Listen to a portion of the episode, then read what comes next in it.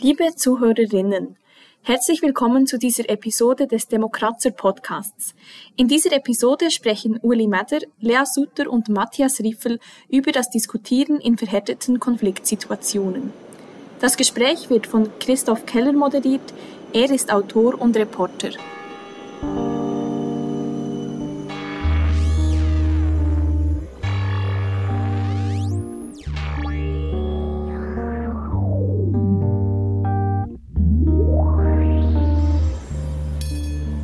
Sind wir so weit gekommen, meine Damen und Herren, dass eine Kollegin von mir, die bei Radio Argovia arbeitet, jedes Mal, wenn sie zu Covid-19 eine Meldung verfasst, anschließend zwischen 10 und 20 gehässigen Mails bekommt und auch schon Morddrohungen in ihrer Mailbox hatte. Wie sind wir so weit gekommen, dass das Bundeshaus abgesperrt werden musste, weil Demonstrantinnen und Demonstranten vor dem Bundeshaus in Anführungszeichen Krawall gemacht haben und wie sind wir so weit gekommen, dass in den Zeitungsspalten Impfskeptikerinnen und Impfskeptiker mehr oder weniger auch beschimpft werden? Mit anderen Worten, wie sind wir so weit gekommen, dass wir in einer solch polarisierten Situation sind, wie wir heute sind, in Sachen Covid-19, aber vielleicht auch in anderen Themen und vor allem, wie kommen wir da wieder heraus? Demokratie. Lea Sutter, Initiantin von Peace Prince, das ist ein Blog und eine Reportageseite zu Themen aus Konfliktgebieten.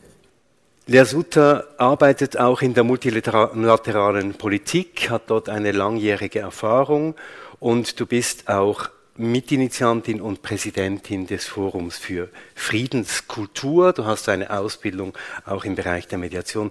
Lea Sutter, wann hast du das erste Mal gemerkt, dass in unserer Gesellschaft irgendwie diese Polarisierung jetzt wirklich greift? Ja, vielen Dank für die Vorstellung. Eine ja gerade ähm, anspruchsvoller Einstiegsfrage. Äh, ein Moment, der mir bleibt, ist so eine Verschiebung, die ich wahrgenommen habe, dass es zu Beginn eine klare Haltung gab, dass, es, dass die Bedrohung von einem Virus ausgeht. Und es gab einen Moment in der Gesellschaft, wo man plötzlich wahrnahm, dass plötzlich andere Menschen als Bedrohung wahrgenommen wurden. Äh, das ist in der äh, Konfliktforschung, Konfliktanalyse ist das ein sehr heikles Moment, wenn plötzlich Mitmenschen als die Schuldigen dargestellt werden. Das ist eigentlich egal von welcher Seite welche. Ähm, aber das ist mir schon, ähm, da hatte ich eine sehr große Alarmglocke. Also dieser Shift eigentlich von der eigentlichen Bedrohung zu einer uneigentlichen Bedrohung, das wäre der Moment gewesen.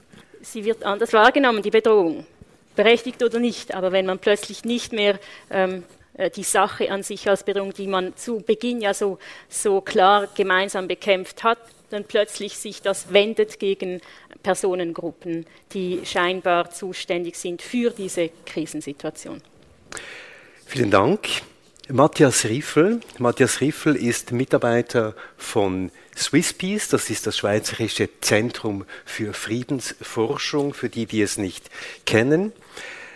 Matthias Riffel arbeitet im sogenannten Mediation Desk. Das ist eine Fachstelle für Mediation innerhalb von Swisspeace. Und er hat lange Jahre ähm, in Konfliktgebieten gearbeitet. Matthias Riffel arbeitet hier aber, äh, Entschuldigung, spricht hier aber nicht im Namen von Swiss Peace, sondern, arbeit, sondern spricht hier in eigenem Namen. Matthias Riffel, du kennst dich gut aus in Konfliktgebieten außerhalb Europas. Gibt es irgendeinen Moment, wo du das Gefühl hattest, hier in der Schweiz kommen wir jetzt an einen Punkt, den du vielleicht auch von Konflikten in außereuropäischen Gebieten kennst? Oder sind wir da noch ganz weit davon entfernt. Erstmal äh, vielen Dank äh, für die Einführung. Ich finde die Frage spannend. Ähm, ich glaube, sie trifft für mich äh, ein Stück weit auch ein bisschen den Kern, wie ich mich selber oft wahrnehme und gefordert fühle in dieser Situation. Etwas, was ich ich drehe die Frage ein, ein bisschen, ich, ich, drehe sie ein bisschen um oder spitze sie ein bisschen das fängt zu. ja gut an für den Moderator, ja. Etwas, was mich persönlich überrascht hat, was ich in meiner Arbeit, äh, in meiner internationalen Arbeit bisher nicht in dieser Stärke erfahren habe, ähm, das hat mich etwas auf den falschen Fuß erwischt, kann man so sagen, ist, dass ich so diesen Druck, ähm, mich selber sehr stark zu positionieren, dass ich den als wahnsinnig stark, ziemlich schnell wahnsinnig stark erlebt habe. Mhm. Also von, ich sage jetzt mal von verschiedenen Seiten her, ähm, ein starker Druck, mich zu positionieren in also dieser, wo stehst in du? Situation. Wo, wo stehst du, Matthias Riffel, genau. Ja. Und in diesem Ausmaß habe ich das interessanterweise in meiner internationalen Arbeit äh, bisher nicht äh, erlebt. Ja, genau, wie jetzt vor meiner eigenen Haustür sozusagen. Ja. Gut, weil man natürlich jetzt hier natürlich mitten in einem, in Anführungszeichen, konfliktuösen Gebiet eben auch ist und natürlich sich da auch als Bürgerin und als Bürger herausgefordert fühlt, nehme ich jetzt an, oder? Ja, ich denke, wir können darauf eingehen, wie, inwiefern wir das jetzt als Konflikt sehen, bezeichnen, äh, bearbeiten wollen und sollen. Genau, aber das ist meine Wahrnehmung, ja, genau. Das ist, dass man da dass die Erwartungshaltung, dass man sich eben der einen oder anderen äh, Seite zuschlägt, dass die äh, recht stark ist. Und für mich spricht das äh, für eine gewisse Polarisierung. Ja. Vielen Dank. Der dritte hier auf dem Podium ist Uli Mäder, den ich vielleicht nicht einmal vorstellen muss, ich tue es trotzdem. Uli Mäder ist, äh, war langjähriger Professor für Soziologie an der Universität Basel und hat sich in seiner langjährigen Forschungs- und Publikationsarbeit insbesondere mit Fragen der Entwicklungssoziologie, der politischen Soziologie, der Sozialpolitik, der Armutsforschung auseinandergesetzt. Uli Mäder ist eben auch spezialisiert auf Fragen der sozialen Ungleichheit, der Konflikt- und Kooperationsforschung und du hast eine lange Erfahrung auch in diesem Gebiet. Jetzt eine persönliche Frage an dich, Uli Mäder. Es geht ja hier immer um die Diskussion Eigenverantwortung oder sollen wir einfach den Behörden ihre Anweisungen folgen. Wie hast du dich persönlich in dieser Situation verhalten? Einfach hast du gesagt, ich mache es auf meine Fasson oder hast du dich einfach an die behördlichen Vorgaben gehalten? Ja, mehr oder weniger. Ich meine, ich halte die Eigenverantwortung hoch. Ich möchte das überhaupt nicht einfach äh, konservativ besetzt behalten, hoher Wert. Aber es braucht eine gute soziale Infrastruktur, damit Eigenverantwortung zum Tragen kommen kann. Und so als Oldie aus einer Tradition kommend oder mit einer großen kritischen Äquidistanz äh, zum Staat oder mit der Kontrolle bis an die Basis, äh, wenn ich gucke, was sich in der Zwischenzeit getan hat, eine sehr starke Deregulierung, Privatisierung, äh, Kartellisierung von wirtschaftlichen Molochen, äh, die eigentlich an Einfluss zugelegt haben, dann nehme ich heute den Staat, den Sozialstaat vor allem natürlich, manchmal fast etwas mehr in den Schutz, als mir lieb ist. Also das darf uns nicht entbinden von Kritiken, aber in einer Situation, wo die Lage angespannt ist, Dort würde ich äh, ja, fast fundamentaldemokratisch akzentuieren und sagen, da braucht es zumindest vorübergehend ein etwas größere delegierte äh, Verantwortung, die dann wirklich äh, bei politisch repräsentativen Kräften mhm. liegt. Also von daher kann ich dann auch akzeptieren, vieles versehe ich mit Fragezeichen, vieles passt mir auch nicht oder aber äh, nicht gerade fatalistisch, aber ich sage dann, ja, äh, das ist für mich jetzt so die in etwa Orientierung. Also ein starker Staat, der dann auch mal ein Stück weit Verantwortung übernehmen würde jetzt in dieser Situation. Ja, nicht der Molochstaat, der von oben nach unten regiert, oder? Aber ein, ich meine, ein kritisches oder ein demokratisches Gegenüber gegenüber privatisierten Kräften, die in den letzten 30 Jahren an Terrain gewonnen haben. Ja, wir werden die Fragen rund um diese Polarisierung, die Konflikte, in denen wir stecken, in drei Schritten diskutieren. Zuerst einmal versuchen, so etwas wie ein Stand der Dinge äh, zu evaluieren. Wo stehen wir eigentlich heute? Wie groß ist diese Polarisierung tatsächlich? In einem zweiten Teil werden wir ein bisschen Ursachenforschung betreiben, fragen, wo liegen eigentlich die Ursachen für diese Polarisierung? Und im dritten und auch wichtigsten Teil, glaube ich, des heutigen Abends werden wir darüber sprechen, wie kommen wir wieder miteinander ins Gespräch. Ich beginne gleich mit dir, Uli Mäder. Die Polarisierung der Gesellschaft ist ja ein Thema, das überall jetzt in den Schlagzeilen, in den Zeitungen, in den Medien, auch in den Gesprächen bis hin in die Familien hinein geht jetzt. Ist das nur ein herbeigeredetes Ding oder würdest du sagen als Soziologe auch, wir sind tatsächlich in einer polarisierten Gesellschaft? Es gibt Tendenzen der Polarisierung, aber diese große Polarisierung, äh, die teilweise fast ein wenig heraufbeschworen wird, die sehe ich so nicht. Ich sehe andere Bereiche. Du hast die soziale Ungleichheit erwähnt, oder äh, dort nehme ich äh, polarisierende Tendenzen sehr stark wahr. Und in diesem Kontext, wenn dann in weiteren gesellschaftlichen Bereichen äh, sich Gräben vertiefen, äh, dann müssen wir das sehr ernst nehmen und genau hingucken. Aber innerhalb dieses Bereiches, den wir jetzt hier äh, thematisieren.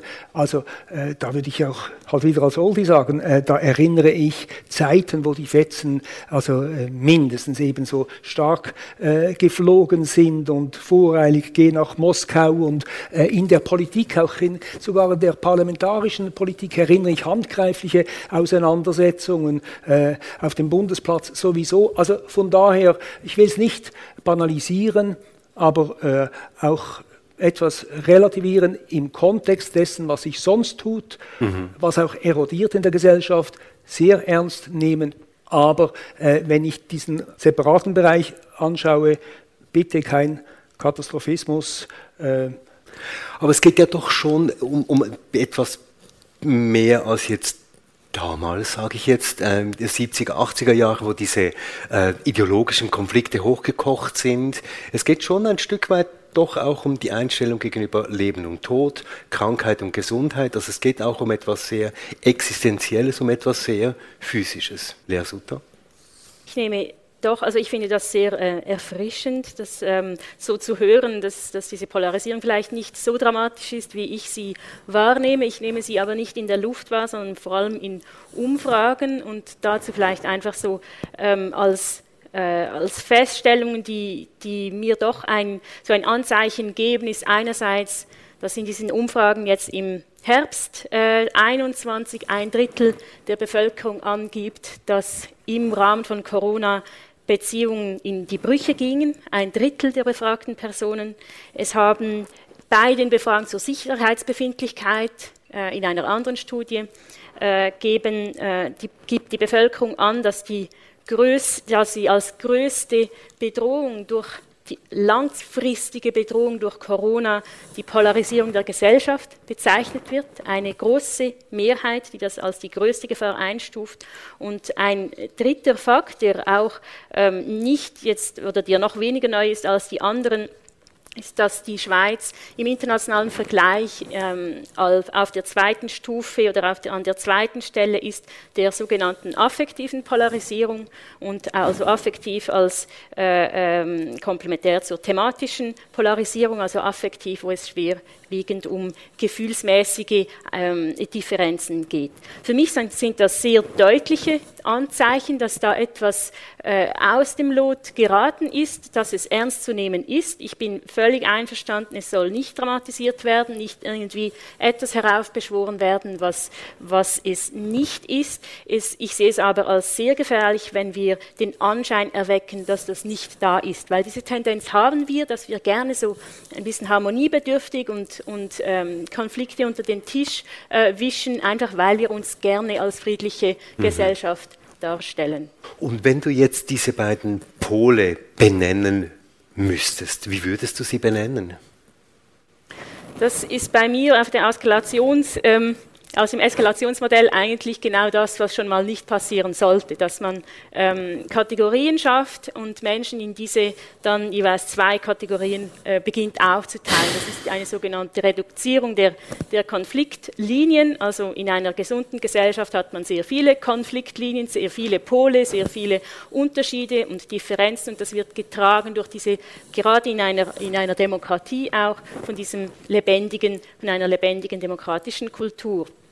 Und wenn wir jetzt beginnen, Pole zu gestalten, ist das der Beginn auch einer Spaltung, die äh, uns voneinander trennt, was auch dem eigentlich widerspricht, wenn man wirklich mit den Menschen auf beiden Seiten spricht oder auf allen Seiten, die involviert sind, und mhm. das habe ich die Gelegenheit, dann sind die alle Gruppen so unglaublich heterogen, dass es eigentlich ähm, keine Begriffe so wirklich gefunden werden können, um zu sagen, ach, das sind die oder das sind die. Das heißt, es du würdest dich jetzt weigern zu sagen, es gibt einfach hier die Impfbefürworter und hier die Impfgegner, es gibt hier diejenigen, die an die Wissenschaft und an die Medizin glauben und diejenigen, die skeptisch sind, sondern die Konfliktlinien sind differenzierter? Ja, da würde ich mich weigern, genau. Ja, also wir wollen ja ein, ein, der Komplexität, das ist ja genau eine, ein, ein, Anspruch, den wir haben in einer Demokratie, dass wir der Komplexität äh, gerecht werden und dass wir mit Vielfalt umgehen. Da sind wir eigentlich Experten drin und das, das sollten wir unbedingt auch so leben, dass, dass wir Unterschiede und Diversitäten nicht ähm, absprechen. Und nicht reduzieren. Und nicht reduzieren versuchen. Matthias Riffel, wenn ich Sie trotzdem jetzt als Mediator und als Konfliktexperte frage, wo würden Sie denn sagen, laufen so ungefähr die verschiedenen Konfliktlinien im Moment durch? Ich glaube, wir müssen, äh, da müssen wir sehr stark differenzieren. Ähm, und ich würde Lea da sehr, Lea Sutter da sehr recht geben, ähm, dass in unserer Gesellschaft ja ganz, ganz viele Konfliktlinien äh, vorhanden sind und das ist grundsätzlich auch nichts Ungesundes. Ähm, wenn wir darüber nachdenken, äh, das ist ganz simpel, wir können über Reich und Arm denken, äh, nachdenken, wir können über, über den berühmten äh, Röstigraben nachdenken, wir können über, über ja, verschiedenste Kategorien. Jung und alt, Stadt und Land. links, rechts und so weiter können wir nachdenken. Ähm, ich glaube, was, was man jetzt äh, sehen kann, und ich hole noch ein bisschen aus, ich glaube, das Positive bei uns ist, dass jetzt in Bezug auf diese Corona-Situation ähm, so, oder auf diese Pandemiesituation, dass diese Konfliktlinie sozusagen sich nicht gleichschaltet mit, mit ganz vielen anderen Konfliktlinien. Mhm. Das gibt es durchaus im internationalen Bereich, dass wir das sehen, dass dann sozusagen viele verschiedene Konfliktlinien sich gleichschalten und die Bevölkerung dann wirklich spalten in diesem Sinne. Mhm. Und das äh, ist so ein Modell, dass das dann eigentlich der Gewalt äh, zuträglich sein kann. Genau, das haben wir hier bei uns nicht. Ich denke, ich, was eine Gefahr sein kann, denke ich, ist, dass man diese anderen Linien eben aus dem Blick verliert. Und diese ja. Polarisierung, das hat auch mit dem Herbeireden der Polarisierung zu tun, denke ich, wo wir vorsichtig sein müssen. Ich glaube, man darf sie auch nicht, äh, auch nicht äh, ja, wegreden oder ignorieren. Ähm, mhm. Ich glaube, da geht es wirklich auch darum, sich zu vergegenwärtigen, dass wenn wir über diese Differenzen sprechen, die wir da haben in Bezug mhm. auf diese Linie, dass es ganz viele andere Bereiche gibt, in denen wir gemeinsame Interessen noch mhm. haben, in mhm. denen wir auch andere Auseinandersetzungen, die es zu führen gibt. Äh, genau. Okay, also ich rekapituliere, wir haben eine differenzierte Situation, wir sollten nicht von einer Polarisierung sprechen, indem dass wir sie gewissermaßen bestätigen. Und es gibt unterschiedliche und differenzierte Konfliktlinien, aber es gibt eine Eskalation, Matthias Seifel. Es gab eine Eskalation, ich komme gleich zu dir, Uli. Es gab eine Eskalation und von irgendwoher sind wir jetzt doch medial, gesellschaftlich, Lersut hat es angesprochen, bis hin in die Beziehungen, in einer Situation, wo wir sehr, sehr stark differenzieren. Können wir kurz diese Eskalationsstufen nochmal ein bisschen rekapitulieren? Wie hat das angefangen? Wie sind wir hierher gelangt eigentlich? Uli Merder. Also äh, anfänglich äh, so auch mit dem ersten Lockdown. Kam ein Virus. Ja, es kam ein Virus und äh, persönlich und viele andere auch haben das vielleicht anfänglich noch etwas auf die leichtere Schulter genommen, kann doch nicht sein und bei uns nicht, ist ja noch weit weg etc. Und dann aber kam schon äh, eine Betroffenheit, äh, breiteste Bevölkerungskreise sehr, sehr berührt, äh, auch große Bereitschaft, äh, so äh, Reaktionen der Politik ernst zu nehmen und auch, wenn wir unter dem Aspekt der Solidarität das anschauen, also wirklich äh, soziologisch äh, eindrücklich überraschend, wie groß die Bereitschaft breitester Bevölkerungskreise eben war, auch äh, sich etwas zurückzunehmen zugunsten vom Schutz von besonders Gefährdeten. Also hohes Maß an Solidarität. Dann, je länger das auch dauert, alle dachten von kurzer Dauer vorübergehend, je länger es dauert, desto knietiger werden wir, desto emotionalisierter äh, werden die Konflikte. Aber äh, es gibt dann auch Gegenläufigkeiten, oder wo eben du hast das angesprochen, Konflikte auch etwas Verbindendes gewinnen können, nicht voreilig und harmonisierend. Aber es gibt gegenläufige äh, Kräfte, die eben auch mobilisiert werden. Und äh, unsere Gesellschaft könnte nie und nimmer funktionieren, wenn es nicht so viele Menschen gäbe, die einfach versuchen, einigermaßen sich okay zu verhalten. Und, und natürlich äh, fliegen die Fetzen, die Clinches in den Familien. Äh, die Tochter will sich nicht impfen lassen und die Eltern möchten in die Toskana oder wohin auch immer, oder? Äh, aber irgendwo gibt es ganz, ganz, natürlich gibt es das Trennende, äh, aber es gibt auch ganz, ganz viel das Zusammenraufende, oder? Und das ist auch ein Maß an Solidarität, was Gegenläufigkeit gewissermaßen gefestigt wird. Und ich finde es wichtig, oder nicht immer nur auf die Brüche und auf die Gräben zu fokussieren, auch, mhm. aber auch äh, zu sehen, was da an Kraft auch existiert und was notwendig ist. Der letzte Punkt dann, was notwendig ist, damit auch diesen Kräften der Rücken gestärkt wird. Lea Sutter. Wie sind wir in diese Eskalationsstufe ja. hineingekommen aus der Sicht der Konfliktforscherin? Also ich würde sagen, der, ein erster wichtiger Punkt, also das hat immer mit, mit Sprache auch zu tun, mit Begrifflichkeiten, die entstehen, die plötzlich normalisiert werden. Ich habe es vorhin erwähnt, es, gibt, es werden Kategorien geschaffen, sie wurden auch bei uns geschaffen, auf äh, diese Konfliktlinien stark reduziert auf diese Corona-Frage als die, das Einzige, was, was, uns eigentlich dann diese, ähm, was noch eine Rolle spielt und alle anderen Dinge rücken in den Hintergrund. Also diesen als einen ersten Schritt, Matthias Riffel hat das auch erwähnt. Ein weiterer Schritt sehe ich dann in der wirklichen Spaltung, dass plötzlich dieser Graubereich in der Mitte weniger verfügbar ist. Es gibt, ihr löst sich irgendwie langsam auf und man kann nur noch entweder oder sein. Und das ist äh, ziemlich schwierig, weil eigentlich der Mensch äh, dafür gemacht ist, äh, das Verbindende zu suchen und auch sich eben diesen Konsens zu finden und so weiter. Aber gewisse Dinge, ähm, zum Beispiel auch mit einer Zertifikatspflicht, werden einfach gestärkt, dass sich dann Personen, die für diese Pflicht sind und Personen, die gegen diese Pflicht sind, nicht mehr begegnen.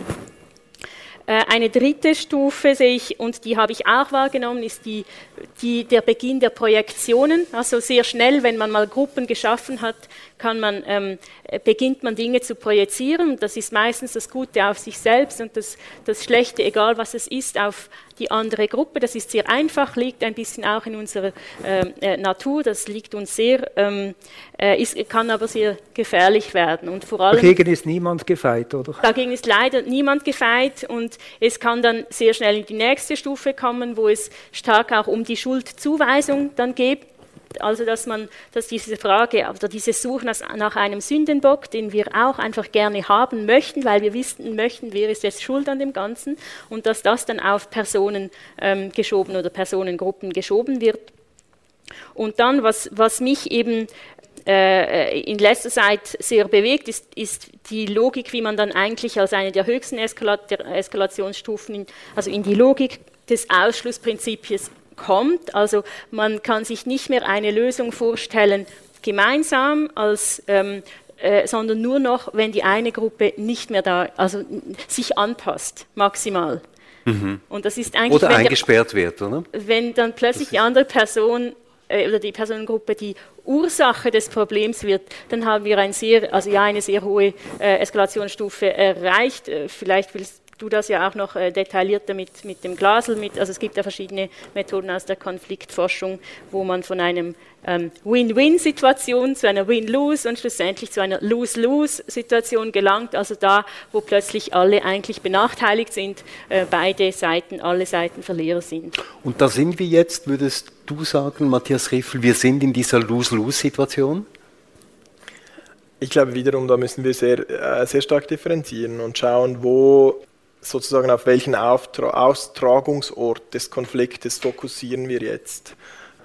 Und es gibt dieser Konflikt also zeigt sich ja in ganz verschiedenen äh, sozusagen Teilsystemen und Teilbereichen in unserer Gesellschaft. Und wenn wir jetzt aber für mich beispielsweise in den medialen Raum gehen mhm. und dann schauen sozusagen, ähm, wenn man jetzt die normalen, sage ich mal, die etablierten äh, Medien nimmt, wie findet da sozusagen, wie wird dieser Konflikt da ausgetragen? Auf der anderen Seite äh, die sozialen Medien, teilweise auch diese Kanäle, von denen wir ja viel wissen, ähm, wie wird dieser Konflikt dort ausgetragen? Und für mich ist schon frappant, dass da sehr wenig eigentlich Berührungspunkte äh, noch stattfinden. Also das wird äh, sozusagen sehr stark fragmentiert und ja, und fragmentiert heißt auch, dass sich tatsächlich bestimmte Gruppen heute aus der Gesellschaft ein Stück weit verabschiedet haben, sage ich jetzt mal ein bisschen pauschal, wenn ich höre, dass gewisse Exponenten der ähm, ähm, sage ich jetzt mal, der Impfkritiker-Seite, auch der maßnahmenkritischen Seite, äh, sich weigern, jetzt Sozialbeiträge zu zahlen und, und nicht mehr am Sozialsystem teilnehmen möchten, sind wir schon an einem Punkt, wo wir sagen müssen, ja, da verabschieden sich sogar bestimmte Gruppen der Gesellschaft aus diesem Konsens, in dem wir sind. Ich glaube, das zeigt, dass die Bereitschaft, sozusagen gemeinsam äh, zu einer Lösung zu finden, in der Auseinandersetzung, möglicherweise im Dialog, die ist in Teilen äh, sehr gering geworden. Ja. Jetzt machen wir noch ein bisschen Ursachenforschung, bevor wir dann doch die Frage auch aufwerfen, wie wir möglicherweise wieder miteinander ins Gespräch kommen können. Uli Mäder, worum geht es denn eigentlich? Was für Werte, was für Themen, was für Vorstellungen, was für Wertvorstellungen stehen denn heute auf dem Spiel? Also ich sehe die Freiheitstriechler, denen geht es um die Freiheit. Und die Impfbefürworter, denen geht es um die allgemeine Gesundheit. Aber mal ganz allgemein gesagt, was wird eigentlich hier verhandelt in dieser Konfliktsituation, in der wir sind? Also vordergründig wird unterschiedliches verhandelt. Es geht äh, die Frage der Kontrolle, wie weit geht die Kontrolle. Es geht um die Frage, wie also Freiheit, Freiheit, die persönliche und, ja, Freiheit. Ja. ja. Es geht um die Frage der Ausgestaltung äh, äh, eines Staatswesens äh, und ich denke, schon vor Corona oder haben wir ja eine Tendenz mit äh, polarisierenden äh, wenn wir Vermögensbereiche, Einkommensbereiche und, und, und, also soziale Ungleichheiten, die sich eigentlich verschärft haben. Dort ist für mich so eine Basis gelegt worden äh, für etwas, was schwierig ist. Äh, wir hatten auf der einen Seite einen äh, rigorosen äh, Globalismus, einseitig wirtschaftlich geprägt, von daher verständlich, dass sich gegenläufig auch so etwas wie vielleicht ein bornierter Provinzialismus verfestigt, der daneben zu auch in diesem anderen Themenfeld zu so diesen voreilig klar deklarierten Verlautbarungen führt, die sehr grobschlächtig daherkommen, die es schwierig machen, aber aus meiner Perspektive noch nicht zu diesem Lose-Lose geführt haben, sondern natürlich zu einer Art Komplexität zu reduzieren. Das Reduzieren allein der Komplexität, wenn wir von Ursachen sprechen, ist für mich noch nicht per se äh, das, was dann die Konfliktlinien zwangsläufig verschärft. Wir müssen wir sind alle verunsichert. Und in einer schwierigen Situation müssen wir alle ein Stück weit Komplexität reduzieren, um ein bisschen wieder Halt zu finden, um grobe Linien zu sehen, Konfliktlinien, die vielfältigen Konfliktlinien äh, differenzierter sehen zu können. Aber wichtig ist ja dann, dass wir nicht bei dieser Reduktion der Komplexität stehen bleiben, sondern dass wir dank einer gewissen Vereinfachung, worum geht es, nicht jetzt nur impfen, nicht impfen, es gibt weitere Fragen, die da ganz wichtig sind, Fragen der Demokratie in diesem Kontext und, und, und. Also da müssen wir wieder dazu kommen, auch äh, zu differenzieren. Und diese Kurve zu nehmen, das ist für mich eine offene äh, Geschichte. Es gibt so viele intensive Auseinandersetzungen und ich bin wirklich im Sport, Handball, Fußball engagiert, sehr viel zusammen mit Leuten, die das heute auf einer ganz anderen Bühne lagen als ich, ganz andere Berufsgattungen und auch bei allem Ärger und Ausrufen, es gibt Debatten und das ist irgendwo etwas Wertvolles. Und dann Aber das ist jetzt schon ein bisschen Sonntagspredigt, oder? So, es gibt Debatten und das ist super und wunderbar. Nein, das ist doch wichtig, das zu sehen, oder? Ich würde mhm. meinen, wir müssen Listen. Die Debatte, wir können schon von Corona reden, aber das macht nur Sinn, wenn wir die Debatte ausweiten. Corona eben nicht impfen, nicht impfen, sondern fragen, äh, wie leben wir, äh, wie funktioniert unsere Gesellschaft und dann äh, können wir äh, eine Corona-Debatte so führen, dass sie auch äh, einfach mehr hergibt. Das Letzte, was ich dazu eben sagen wollte, ich sehe dann ja auch, wir bewegen uns gesellschaftlich, und das ist nicht schön geredet, von einer quasi industriellen Moderne, die viel stärker. In diesem Entweder-Oder drinsteckt, was gängige Debatten prägt. Aber auch Debatten prägt mehr von Älteren.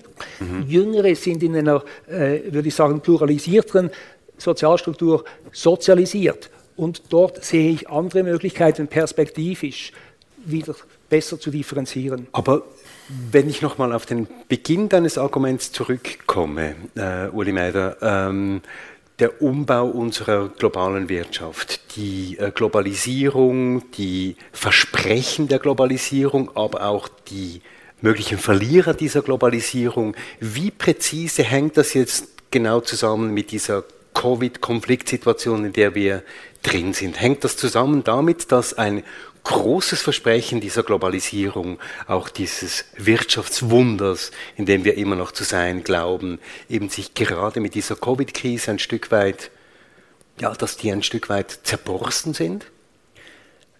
Du hast das nicht gern, aber es gibt auch hier die Gegenläufigkeiten. Es, es gibt Teilbereiche, in denen wir äh, It's getting better all the times mhm. festmachen können und es gibt Gegenläufigkeiten, It's getting loose. Und Darum finde ich das wichtig, das zusammen äh, zu denken und nicht einfach nur die eine oder die andere Seite so zu äh, bewirtschaften.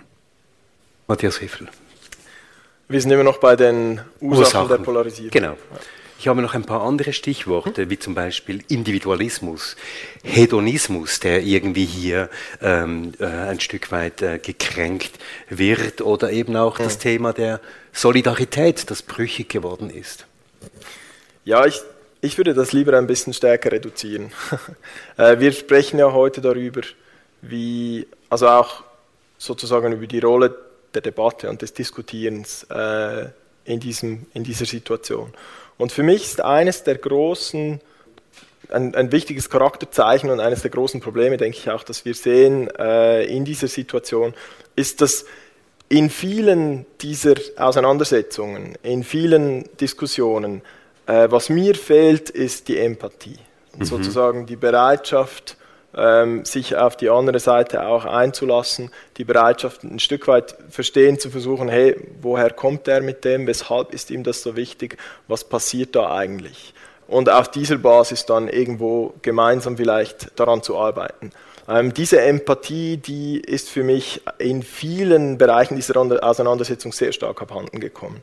Ähm, ich glaube, Teil dieser Geschichte ist, dass eben die Auseinandersetzung sehr stark in den Medien geführt wird, in den sozialen Medien, wo Empathie, diese Art von Empathie per se einfach ein bisschen schwieriger herzustellen ist, habe ich das Gefühl. Und ich denke, hm. für mich ist da einfach wichtig zu sehen, in dieser Situation, ich glaube, wir sind mit einer Krise, einer gesellschaftlichen Krise konfrontiert, die die meisten Leute in der Schweiz, und äh, du hast ein bisschen ein längeres Gedächtnis als ich, aber äh, so eigentlich fast noch nicht erlebt haben. Mhm. Und die Grundbedürfnisse der Menschen, wenn man das runterbrechen will, dann sprechen wir von Sicherheit, sprechen wir von Autonomie und dann sprechen wir äh, auch noch von Verbindung, denke ich mal irgendwo, dass diese Grundbedürfnisse die geraten sehr schnell sehr stark in Gefahr.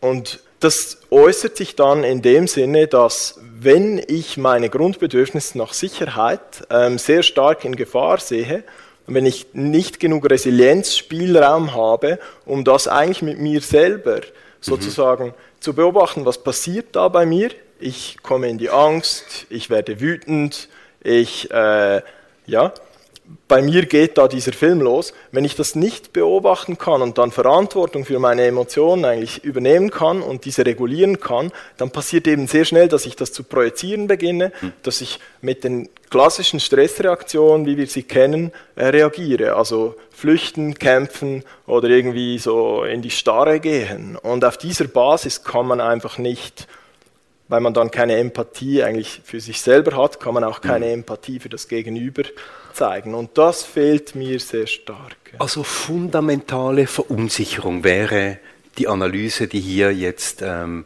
ähm, von dir käme, eine, eine Verunsicherung in Bezug auf das eigene Leben, in Bezug auf die eigene Zukunft, auch in Bezug auf das soziale Gefüge vielleicht. Würdest du zustimmen, Lea? Ja, sehr. Also in, in, vielen Bereichen, du hast jetzt das, äh, gerade auch diese Verbindung zu sich selbst äh, stark betont. Wenn ich vielleicht noch mal so in die Gesellschaft gehe, sind sehr viele Elemente, die diese Ursache mitprägen. Deshalb ist es ja auch sehr komplex zu äh, analysieren. Was für mich sehr prägend ist, ist ähm, die Vertrauensfrage. Es ist eine Vertrauenskrise und das spielt in Konflikt-Transformationsprozesse äh, eine sehr, sehr wichtige Rolle. Wie kann Vertrauen wiederhergestellt werden? Oder eben auch die Frage, weshalb wurde es gebrochen oder weshalb fühlte sich jemand äh, nicht mehr äh, oder hat das Vertrauen verloren? Das als, als ein sehr wichtiger Punkt, den ich für dann auch das anschließende Gespräch, also wie kommen wir da wieder raus, ähm, einen wichtigen Punkt finde. Äh, und der sich ja auch, wenn man jetzt äh, nochmal, um nochmal eine Zahl ins Feld zu führen, äh, laut Umfragen 53 Prozent der äh, Bevölkerung äh, vertrauen dem Krisenmanagement unseres Bundesrats. Das, sind, das ist sozusagen die Mehrheit, 53 Prozent. Das ist aber nicht eine sehr überwältigende Mehrheit. Also da sind äh, sehr viele äh, andere ähm, äh, Personen da, die eben dieses Vertrauen nicht haben. Das ist äh, das einfach als Ergänzung. Es gibt immer diese persönliche Wahrnehmung. Ich glaube, da müssen wir auch sehr aufpassen, gerade bei dieser Krise, weil wir oft basierend auf unseren eigenen Erfahrungen Schlussfolgerungen ziehen. Es gibt aber eben immer wieder auch so einige ähm, allgemeinere Umfragen. Und das Zweite, wenn ich noch, noch darf, für mich ist wirklich ein wichtiger, äh, wichtiges Barometer der Demokratie, ist der Umgang mit Andersdenkenden. Das ist diese Hauptaufgabe, dass wir Vielfalt managen können. Und da sehe ich einfach die Art und Weise nicht, wie, ähm, äh, wie wir einer, einerseits über mit Andersdenkenden kommunizieren oder eben nicht mehr kommunizieren, aber auch wie wir über sie äh, sprechen. Und äh, ja, da stellt sich die Frage, was ist eine inklusive Gesellschaft? Das haben wir uns mhm. eigentlich, oder eben eine ähm, äh, demokratische Gesellschaft, aber vor allem eine inklusive, äh, was würde das bedeuten? Welchen Umgang würde das bedeuten im Zusammenhang mit Corona, mit Personen, die einfach nun mal andere Ansichten und andere Schlussfolgerungen haben? Gut, aber da sind wir an einem interessanten Punkt. Oder Uli Mer hat das ein Stück weit hergeleitet. Es geht hier um vielleicht auch innewohnende Konflikte innerhalb der Gesellschaft, die in dieser Krise vielleicht auch ein Stück weit aufbrechen. Es geht um eine fundamentale Verunsicherung und in dieser fundamentalen Verunsicherung bräuchte es so etwas wie ein zurückkehrendes Vertrauen. Und wenn ich jetzt an diesem Punkt äh, stehen bleibe, vielleicht die Frage gleich an dich, Lea Sutter. Da gibt es ja zwei Autoritäten. Die eine hast du genannt, nämlich die Politik, die hier Orientierung, Sicherheit und eine gewisse Konstanz geben sollte. Und die zweite Instanz wäre die Wissenschaft, die eben auch so etwas wie Sicherheit, Konstanz und Orientierung geben sollte. Und beide sind aber, 53 Prozent ist nicht riesig, tatsächlich sind in der Krise. Warum? Das ist jetzt ähm, deine Aussage, dass die in der Krise sind? Also ich würde sagen, bei Zustimmungsraten von 53 Prozent ach so, ach so, dass, dass für die Politik für Sie, würde ja. ich sagen, ist das Vertrauen nicht besonders hoch. Und wenn ich sehe, wie über gewisse Aussagen der Wissenschaft verhandelt wird in bestimmten Kreisen, muss ich auch sagen, gibt es da auch eine Vertrauenskrise gegenüber der Wissenschaft. Finde ich in diesem Zusammenhang eine etwas schwierige Frage, weil es einfach Wissenschaftler mit sehr unterschiedlichen Schlussfolgerungen Positionen gibt zu, diesem, äh, zu dieser Corona-Frage. Aber es gibt einen Mainstream, oder? Die sagen, impfen, schützen, Booster impfen, dann kommt alles gut. Das ist Mainstream, oder? Das wird so ich würde einfach gesagt. vorsichtig sein, wenn man dann sagt, ähm, Personen, die nicht an die Wirkung der Impfung glauben, sind für, ähm, äh, wissenschaftsungläubig oder ver, verleugnen die Wissenschaft. Das würde ich keiner Art so bestätigt sehen in, meinem, in, in, in diesem äh, Blickfeld, das ich habe. Okay, das wäre dann gewissermaßen wieder die Interpretation der wissenschaftlichen Daten. Uli Meder. Politik, ja, Wissenschaft ja. als. Also ich halte einfach sehr dafür, äh, eine dynamische Sichtweise zu wählen. Und das ist nicht eine beliebige. Oder? Ich erinnere äh, Situationen, wo das Vertrauen in die Politik viel höher war, wo das Vertrauen in die Wissenschaft viel höher war. Die haben sich auch selber entsprechend inszeniert.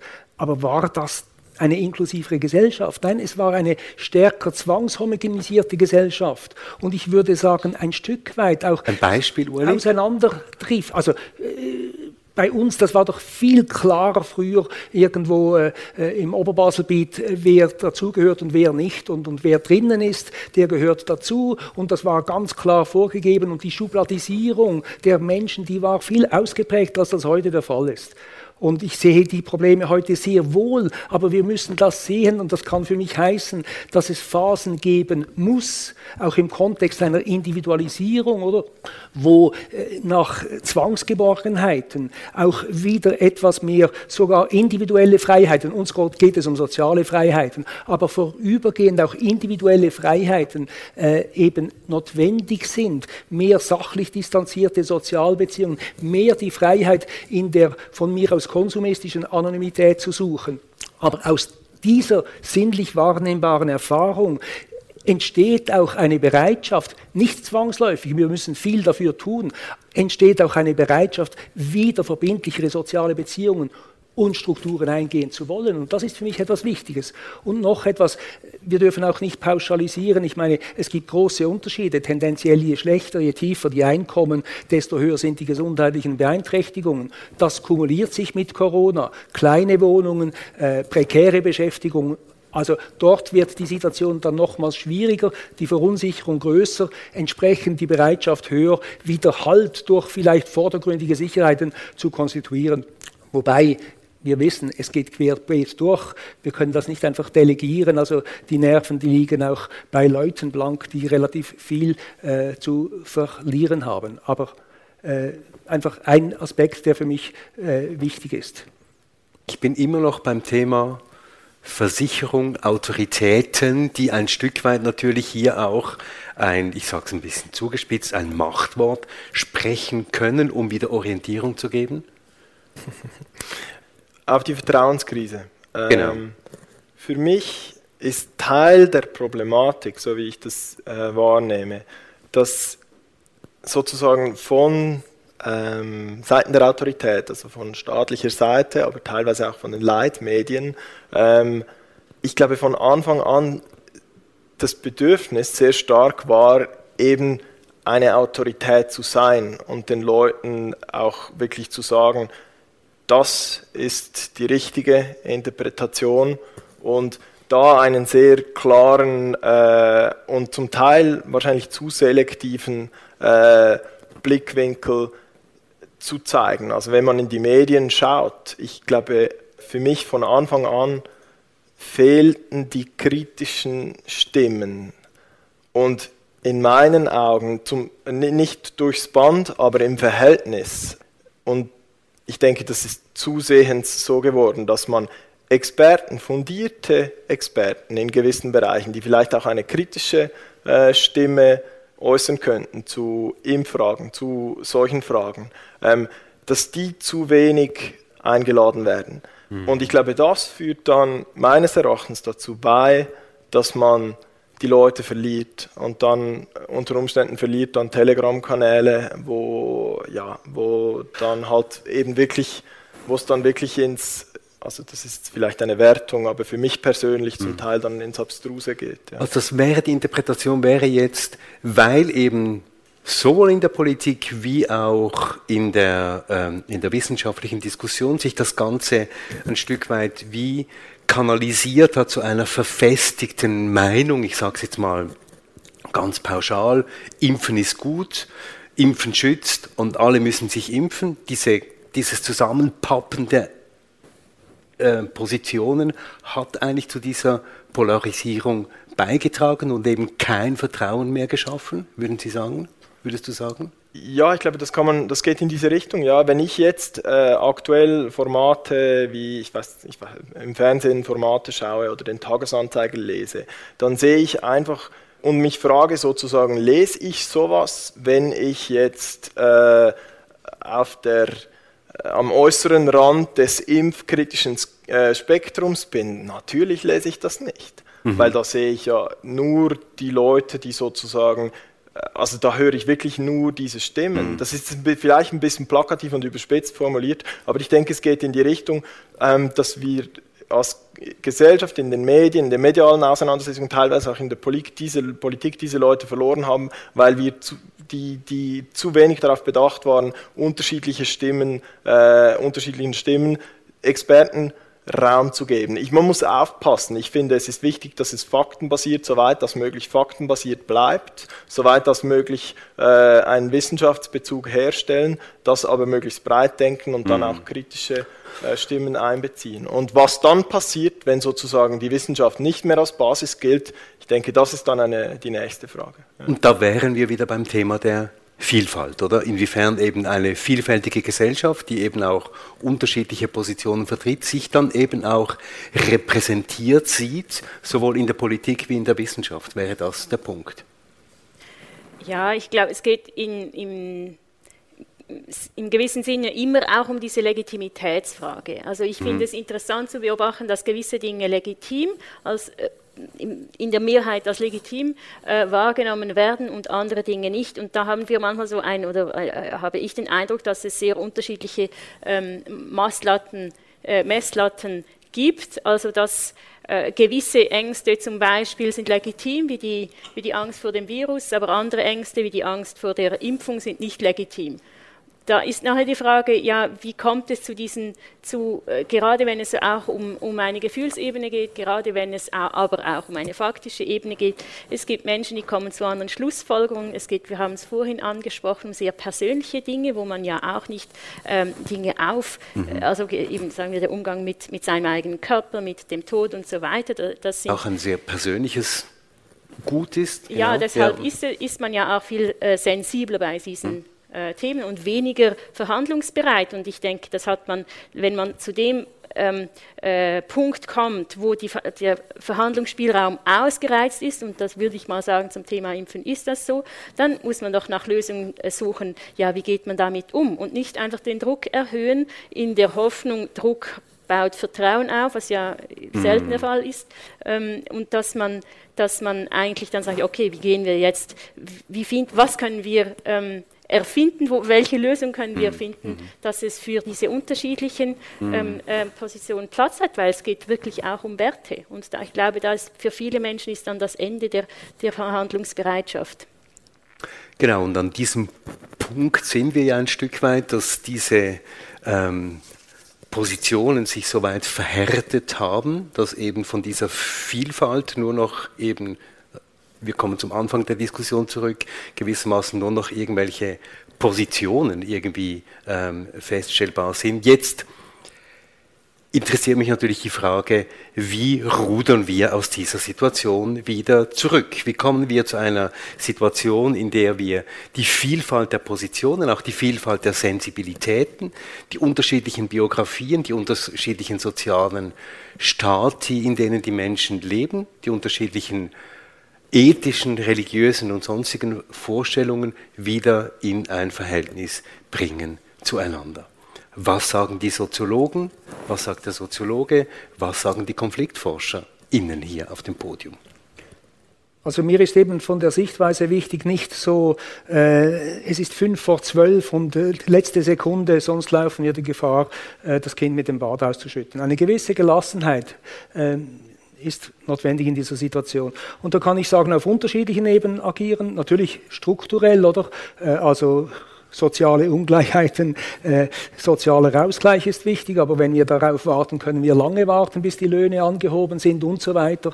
Äh, und wir haben halt eine Situation, das gibt ja auch ein gewisses Misstrauen gegenüber Politik, Wissenschaft, Wirtschaft über 80 Prozent äh, der Leute, die dann in den Chefetagen sind, die kommen mindestens aus der Upper Middle Class. Oder? Das gibt auch berechtigte Zweifel an, an diesen Hoheiten. Und das muss Platz haben, das muss ausgesprochen werden. Nicht antiwissenschaftlich, nicht antipolitisch, aber, aber wissenschaftskritisch. Äh, so, also die eine Ebene, mehr sozialer Ausgleich. Dann, ihr habt ganz spannende Sachen gesagt, oder äh, so auf der dynamischen äh, Gruppenebene, oder dass wir hier wieder schauen, wo gibt es Überlappungen. Nicht immer, wir können immer über das stolpern, was uns trennt, aber wo gibt es Überlappungen mit Leuten, die ganz, oder Gruppierungen auch, die ganz anders denken als wir. Und wenn wir uns mal einlassen, ja, schauen wir, da gibt es positive Schnittflächen und äh, wenn wir dann miteinander uns äh, fetzen und auseinandersetzen, dann können sich auch Vertrauensbereiche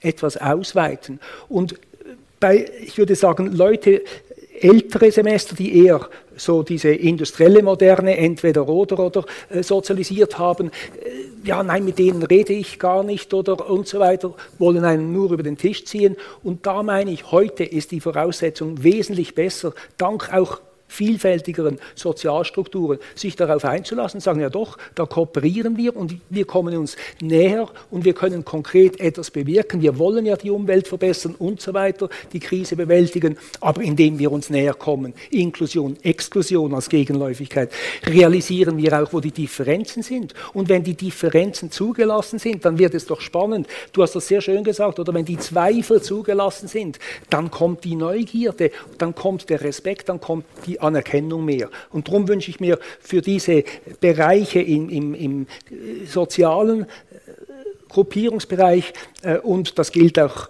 für das in Bezug auf einzelne Menschen. Zeit zum Gespräch ist nicht verlorene Zeit, auch wenn es mühsam ist. Und mhm. wenn ich versuche, dich zu verstehen, du akzentierst die Krise stärker als ich. Mhm. Äh, aber wenn ich versuche zu verstehen, oder, dann wird es irgendwo äh, spannend und, und äh, mhm. dann können auch äh, Bedenken und alles Mögliche laut ausgesprochen werden. Aber und dann, das führt weiter.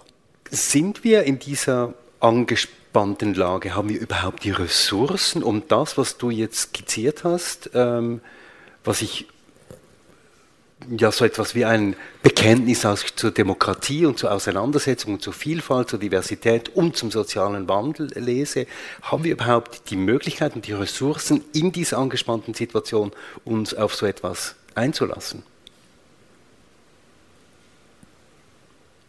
Oder ist das nicht gerade der Punkt, um, ich sage jetzt mal ein bisschen bildhaft, den Stier bei den Hörnern zu packen und sagen, ja gut, schwierige Situation, reden wir mal miteinander. So wie man das ja in guten Beziehungen auch tut, in der Partnerschaft, normalerweise. Ja, ich glaube, grundsätzlich ist es durchaus, und ich finde das auch, das, das, das ist ja das, was mich fasziniert an der Konfliktlösung, dass sie tatsächlich, ähm, wenn man das äh, Konflikt sehr oft zu negativ ähm, wahrgenommen wird und es aber eigentlich ein sehr großes Veränderungspotenzial hat, Konflikt und Krisen. Und da sehe ich ja jetzt auch sehr viele Möglichkeiten, dass wir Dinge erkennen, die jetzt da brodeln, die sich, die zum Vorschein kommen, die wir vorher so nicht wahrgenommen haben. Also in dem Sinne ist es für mich eine sehr potenzialreiche Zeit und ich habe da auch wirklich Hoffnung, dass sich diese grundlegenden Dinge verändern, weil das ist für mich bleibt auch, wir haben es vorhin kurz angesprochen, die, die ähm, äh, Corona-Frage ein Symptom für Dinge, die darunter liegen. Und in der Konfliktforschung spricht man dann davon von der Ursachenbekämpfung, also was, dass man nicht das Symptom behandeln will. Also natürlich muss man jetzt mit Corona umgehen, aber grundsätzlich, dass man die Frage stellt, und du hast auch erwähnt, also was, was liegt darunter, woher kommt das? Und, und da, da gibt es sehr viele spannende Fragen und, und durchaus, die, die uns als äh, Gesellschaft weiterbringen können. Die Frage ist, welchen äh, Modellen oder wie genau, kommt man das wollte ich gerade fragen. Also ja. gibt es da Modelle, gibt es, ich sage es mal, Tools, wo jetzt die Konflikt- und Friedensforschung gewissermaßen antreten könnte und sagen, wir packen das jetzt mal an? Also ich fange ich fang sonst einfach kurz mit dem Dialog an. Ich habe es ja hier auch ähm, äh, mitgenommen, deswegen, ähm, das Buch heißt Mehr Dialog wagen. Es ist tatsächlich, ähm, ich muss ein bisschen Schleichwerbung machen, es ist natürlich nicht mein Buch, aber äh, von Inmedio Berlin, der Mediationsfachstelle äh, und Mediatorinnen, Mediatoren, Ausbildnern. Äh, hier wird ein Konzept vorgeschlagen, vorgestellt, der sogenannte mediative Dialog, der ein Gefäß sein kann für gewisse ähm, Segmente einer Konfliktlösung. Das ist wirklich nicht ein Alllösungsding, dass man, ähm, und ich finde es ein, ein höchst spannender Ansatz, deshalb kurz die, die Unterscheidung zwischen, eben man sagt ja, wir, wir diskutieren so viel, wir haben viel Debattenräume, ähm, die Frage ist nach der Qualität oder welche Form denn von Begegnung ist zum jetzigen Zeitpunkt eine sinnvolle oder ist in einem Zeitpunkt äh, die richtige, wenn es darum geht, sich gegenseitig verstehen zu wollen und nicht mehr eben überzeugen zu wollen. Und da kann man unterscheiden von der klassischen, wenn so will, äh, Debatte, unterscheidet sich der mediative Dialog. Ich weiß, der Begriff Dialog wird, äh, hat sehr viele Bedeutungen für viele, deshalb möchte ich das hier wie so unterscheiden oder äh, präzisieren, dass es um ein Gespräch geht, wo es nicht um vor allem um was es nicht geht, also um das Überzeugen, um das Verhandeln, um ähm, das ganze Advocacy, sondern es geht hauptsächlich darum, die andere Seite zu verstehen und das Vertrauen aufzubauen. Das ist ein komplett anderes Setting als in einer klassischen Diskussion, wo man zum Beispiel eben auch mit relativ verhärteten Positionen äh, mit dem Ziel in eine Debatte geht, äh, keinen Millimeter zurückzuweichen. Und verstehen heißt ja nicht rechtfertigen, oder? Verstehen, genau. Das ist sehr wichtig, dass es nie heißt, einverstanden zu sein, aber sich äh, wirklich dieses Interesse zu zeigen. Was hat dich dazu gebracht, heute bei dieser Position, Position zu sein? Und, und das ist jetzt äh, operationalisierbar für eine, ich sage es mal, Demokratie. Ich kann das ja in kleinen Gruppen oder vielleicht in Familien oder auch vielleicht in Betrieben kann ich mir das so vorstellen, aber ist das operationalisierbar, dieses Verstehmodell auch in einer Demokratie? Ja, grundsätzlich schon. Ähm, willst du gerade einsetzen? Ja, ähm, gerne. Ähm, ich würde gerne da sozusagen, was, wer ist denn die Demokratie? Also da zielt deine Frage nicht darauf hin, aber das sind ja wir alle. Und ich finde, da fängt es an. Da müssten wir anfangen. Also wirklich, dass jeder von uns äh, selbst sozusagen da Verantwortung übernehmen, zu übernehmen versucht. Gerade die Leute, die vielleicht jetzt nicht ganz so stark in dieser Polarisierung drinstecken, die auch, aber die benötigen vielleicht Unterstützung dabei. Aber die, gerade die anderen. Für mich, dass wir lernen, mit Konflikten äh, umzugehen. Und das fängt eben bei mir selber an und bei meinen inneren Konflikten. Das zielt wieder darauf ab, was ich vorher angesprochen habe. Ich denke, die Frage nach den Ressourcen, die ist berechtigt zu stellen. Ich glaube, wir stehen ein Stück weit, das ist meine persönliche Lesart jetzt, ein Stück weit auch ein bisschen hier auf einem Scherbenhaufen einer fehlenden Konfliktkultur, einer fehlenden Bereitschaft zur inneren Auseinandersetzung mhm. äh, mit Konflikten. Und wiederum, Scherbenhaufen bringen ja auch Glück, also da kann man durchaus auch ähm, sozusagen ein Potenzial drin entdecken. Und für mich sind wir alle aufgerufen, jetzt da ja aufzuräumen. Das beginnt für mich bei tatsächlich äh, bei jedem selbst, dass man ähm, und da gibt es ja ganz, ganz viele Formate, wie man sozusagen die eigene Konfliktfähigkeit, die eigene Resilienz äh, in Stresssituationen, im Umgang mit äh, starken Emotionen, mhm. äh, wie man das steigern kann und mhm. so dann auch auf eine bessere Art in die Debatte reingehen kann. Jetzt sind wir aber äh. sieben bis acht Millionen. Wie viele sind wir, oder? So ein bisschen viele Menschen ich, ich stelle mir das natürlich eben, wie gesagt, in der Kleingruppe sehr gut vor. Ich stelle mir diesen runden Kreis vor. Jeder sagt seine eigene Position, man lässt sich ausreden, jeder versucht den anderen zu verstehen. Wie organisiert man das in einem Staat? Aber das ist ja nicht ein Entweder-Oder, sondern ich würde meinen, oder äh, früher hätte ich heftigst widersprochen euren beiden Worten und heute stimme ich zu, weil früher haben wir Hättest alles. du früher widersprochen? Weißt du, wir haben alles, alles war strukturell bedingt oder wir müssen die Strukturen ändern und jeder Beziehungsklinch, äh, das ist dem Kapitalismus anzuschulden, oder? Und Gut, aber ich, das stimmt. Natürlich und das, Nein, sorry.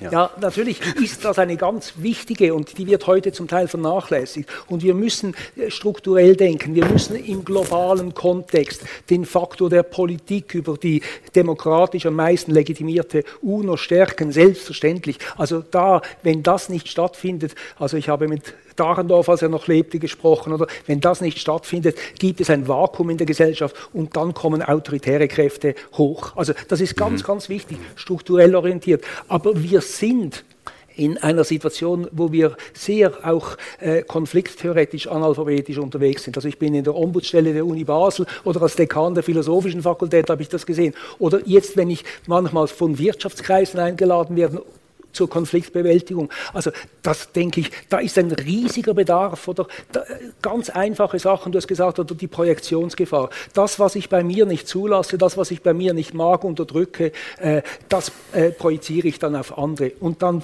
ziehe ich über die her. Oder das ist die Kritik an die Adresse des eigenen Schattens und mehr solche Mechanismen äh, von Kindesbeinen an in allen Institutionen zu erhellen, da bin ich überzeugt, das hilft, das äh, qualifiziert die Politik, das qualifiziert die Wissenschaft, nicht alleine, aber es sind bis hin zu den Familien, Schulen wichtige Schritte.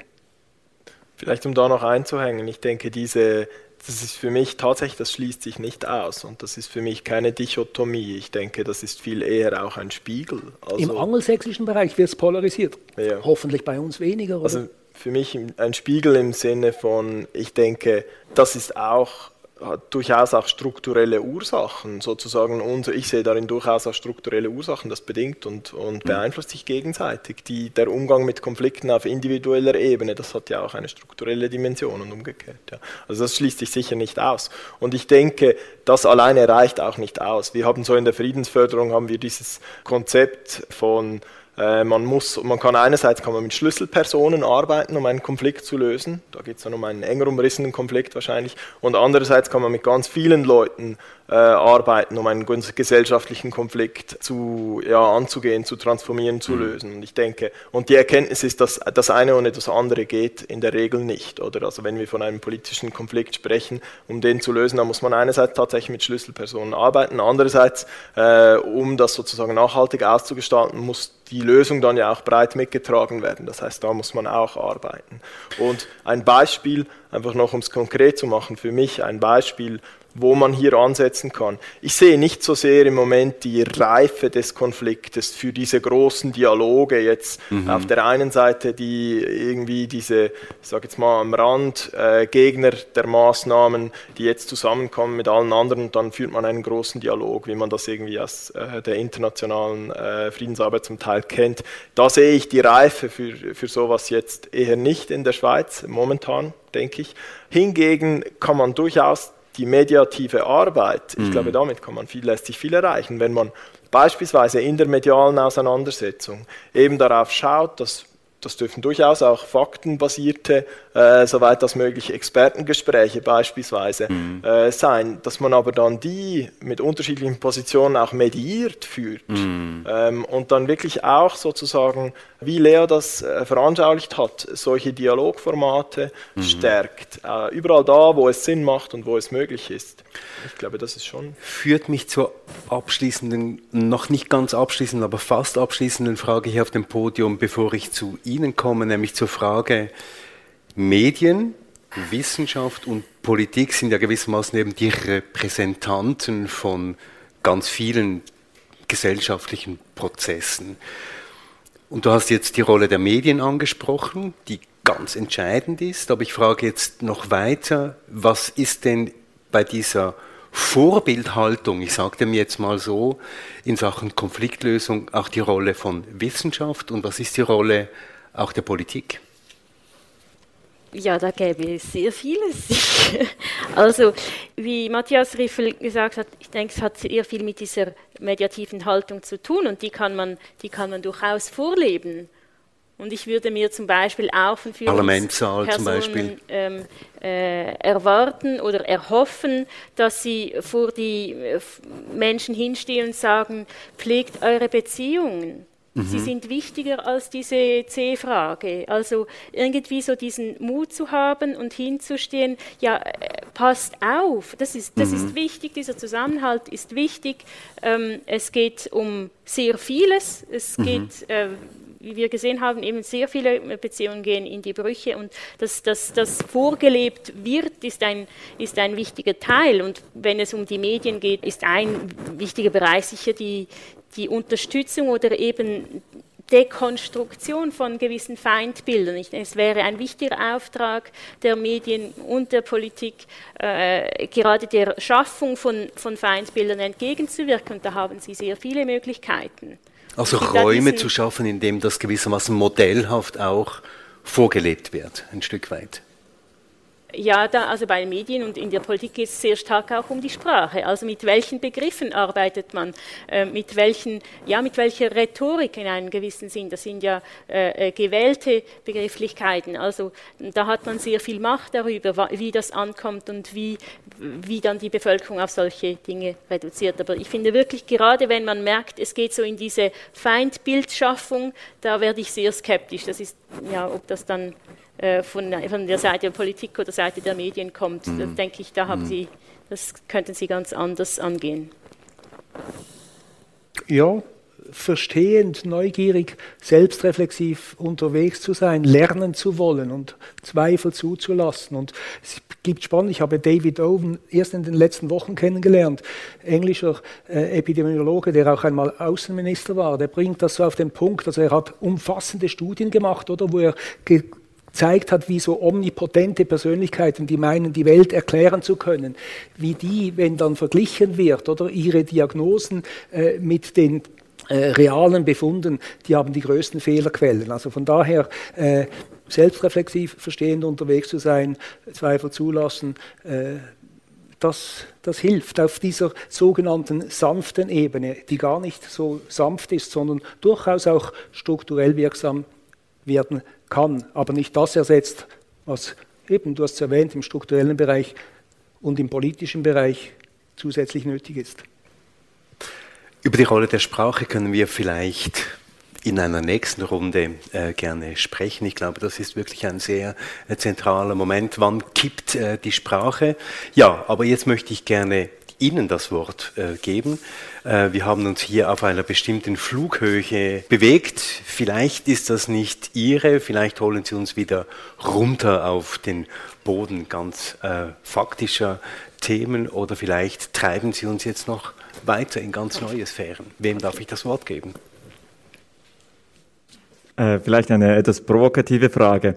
Ich, ich, ähm, ich sehe Ihre Modelle sehr gut vertragbar mit ähm, Situationen, wo wir, ähm, wo es nicht um, um, um Leben und Tod geht. Jetzt sind wir vielleicht ja plötzlich in einer ganz neuen Situation, wo es uns einerseits ja vielleicht zu gut geht als Gesellschaft, dass wir ein zu gutes Gesundheitssystem haben, wenn wir von der Corona-Pandemie sprechen.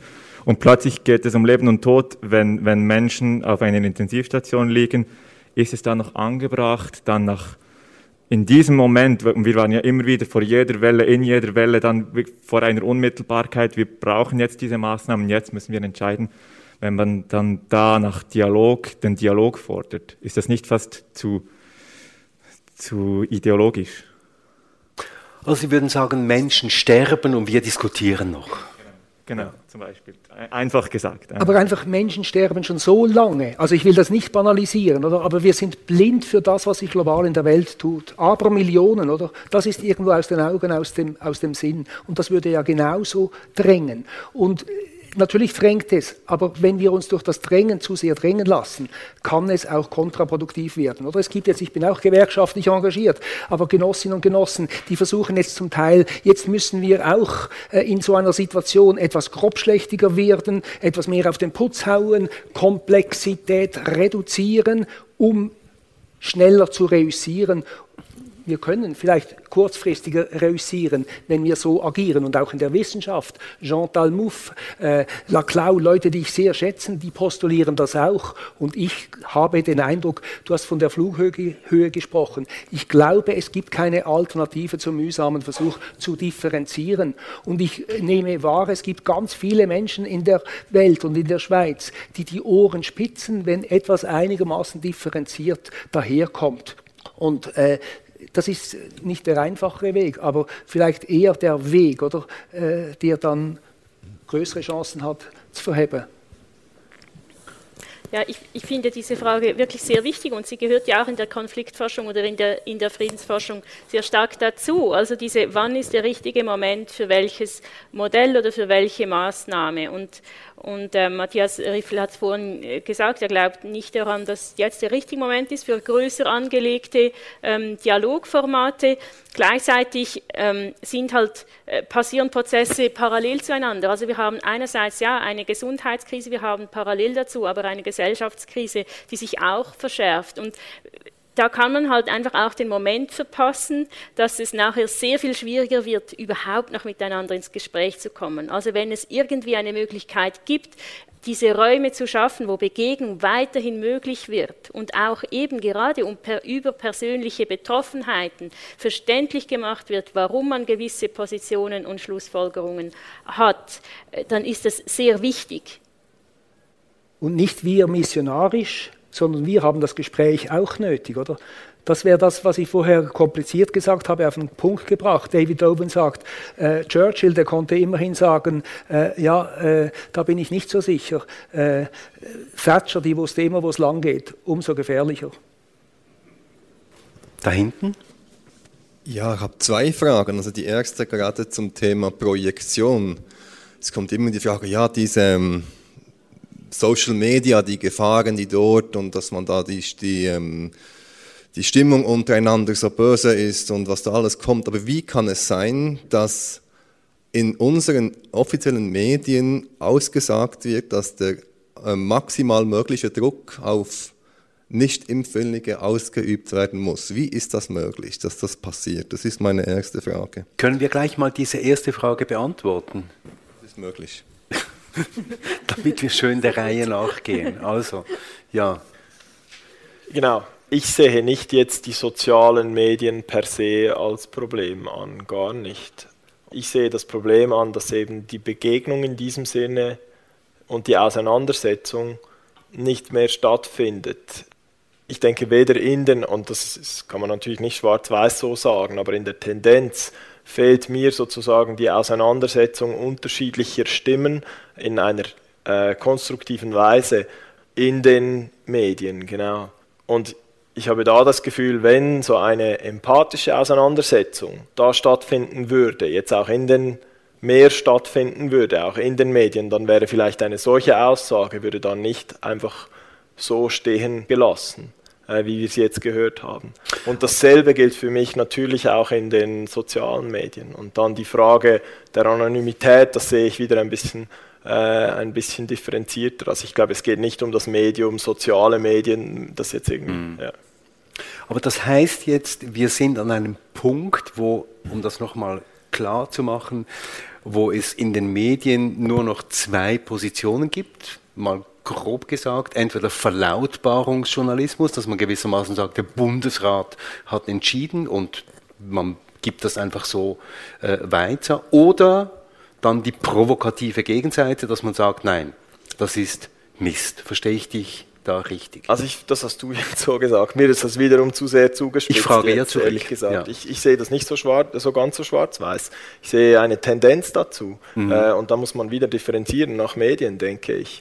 Äh, ich sehe auch, also ich habe in, in der letzten Zeit auch sehr äh, positiv für mich jetzt, die ich positiv äh, bewerten würde, Auseinandersetzungen auch gesehen. Ich okay. ja. Aber in der Tendenz, das sehe ich als die Gefahr an, wenn diese Auseinandersetzung nicht mehr stattfindet mhm. äh, und nicht in einer guten Art geführt werden kann. Ja.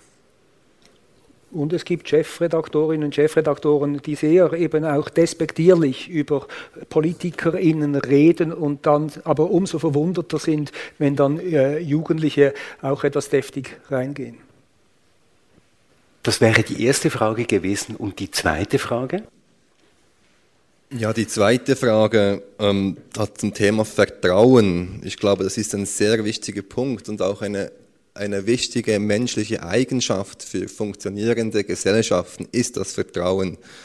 Und ähm, das ist auch der Punkt, was ähm, Richard David Brecht in Luzern gesagt hat, es sei nicht die Skepsis an der Wissenschaft, sondern gegen den Staat.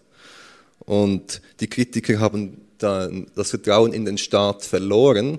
Mhm. Und darum gleichgesetzt mit Verschwörungstheoretikern. Also das heißt, wenn ich jetzt unserem globalen System, Herrschaftssystemen, sage ich mal, in einer, ähm, ja, die sogar riskieren, für unsere Gesundheit, die ganze Finanzwirtschaft, die ganze Wirtschaft zusammenzubrechen zu lassen und dass sie nur das Beste für uns will. Und wenn ich das nicht mehr glaube anhand von unserer Geschichte, von ganz vielen ähm, Büchern, egal, ich möchte jetzt nicht alles aufzählen, es geht von Machiavelli bis zu, bis zu ähm, Edward Bernays über ähm, Literatur wie Huxley und Orwell.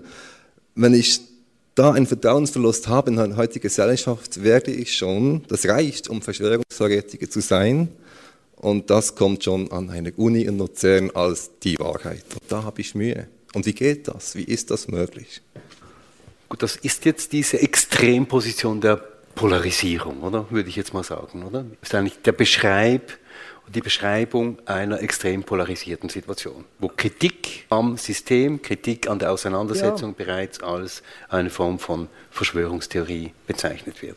Und doch würde ich auch hier sagen, also ich mache den Bogen wieder, wir kommen als soziale Wesen zur Welt, wir könnten nicht überleben, wenn andere nicht uns sehr hilfreich zur Seite stünden. Das ist vielleicht eine erste narzisstische Verletzung, aber Menschen nehmen das auch als soziales Wesen wahr. Und ich denke, das ist eine Erfahrung, die alle in sich haben. Und natürlich sehr früh in unserer Gesellschaft, da wird auch eine gewisse äh, äh, Konkurrenz bewirtschaftet, das Auseinanderdividieren bewirtschaftet. Wir machen alle sehr früh die Erfahrung, dass wir von vermeintlichen Niederlagen von anderen profitieren können. Und das korrumpiert auch ein Stück weit. Das unterläuft auch ein Stück weit die Solidarität. Aber selbst bei solchen Äußerungen, auch die breiteste Bevölkerung macht doch jetzt die Erfahrung, äh, dass die soziale Infrastruktur enorm hilfreich ist, dass ein gewisser Service Public enorm hilfreich ist, auch für die Wirtschaft. Und wir machen im Moment äh, äh eine Arbeit, wo wir mit relativ einflussreichen Leuten reden. Und ich wundere mich zu hören, und das ist medial überhaupt nicht abgebildet, das ist in der Politik überhaupt nicht abgebildet, aber Leute, die das heuer auf einer ganz anderen Bühne lagen als ich, die dann sagen, wenn es so weitergeht, wird es ja auch gefährlich. Also irgendwo müssen wir da wieder einfacher, bescheidener, vielleicht wieder politisch liberaler. Alle sollen profitieren, aber jene, die am meisten darauf angewiesen sind, besonders. Also hier sehe ich auch Gegenkräfte gegenüber diesem äh, drastisch beschriebenen Erodieren und ich finde es einfach wichtig, das auch zu sehen. Vielen Dank. Wir kommen zuerst zu unseren Zuschauerinnen und Zuschauern online. Da gibt es auch eine Bemerkung, eine Frage. Genau, ich nehme vielleicht gleich drei Punkte zusammen, die online gerade diskutiert werden. Also die erste Frage war eigentlich, wir haben vorher über Eskalationsstufen, Konfliktanalysen gesprochen. Warum passiert das nicht ähm, aktuell? Ich nehme an, in den Medien, Politik, warum hört man da nichts davon? Dann sind eigentlich auch die Frage der Rolle der Medien, also einerseits ein Kompliment für diese Diskussion hier und dass man das gerne auch auf SRF sehen möchte, solche Diskussionen und welche Rolle eben Journalisten haben, dass, da, dass es polarisierungssensibleren Journalismus braucht und es eben auch schwierig ist, dort gegen, also gegen abwertende Sprache vorzugehen bei den Medien. Und die letzte Frage ist dann noch eigentlich, ähm, sollten solche dialogische Haltungen nicht auch in Schulen gelehrt werden, weil wir mhm. immer mehr lernen müssen, sozusagen mit mehr Diversität zu respektieren. Und wir dürfen jetzt auswählen, welche drei Fragen wir hier beantworten möchten. Äh, das ist das Privileg, eben wenn man nicht im Saal ist, dann kann man gleich mal so ein paar ähm, deponieren. Ja, ähm, ich glaube, die Frage, die schon ein Stück weit im Zentrum ist, warum passiert das nicht? Mehr. Also wer ist, ich treibe die Frage jetzt ein bisschen weiter, wer ist denn eigentlich letztlich auch der Profiteur? Wer sind die Profiteure dieser Situation? Da muss ja irgendjemand davon profitieren, dass wir in dieser Situation jetzt sind.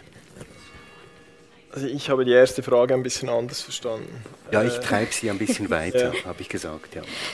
Dann müssten vielleicht die anderen beiden darauf, ich, also, oder anders gesagt, ich verstehe jetzt deine Frage nicht hundertprozentig. Ich hätte ein Interesse, die erste Frage nach der Konfliktanalyse zu beantworten. Machen wir das so.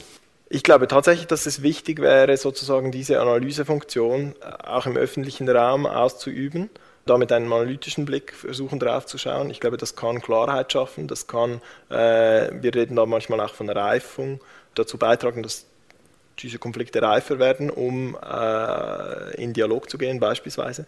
Ich glaube, es gibt genügend kompetente Leute, die das tun könnten. Es gibt auch meines Wissens auch Leute, die es versucht haben.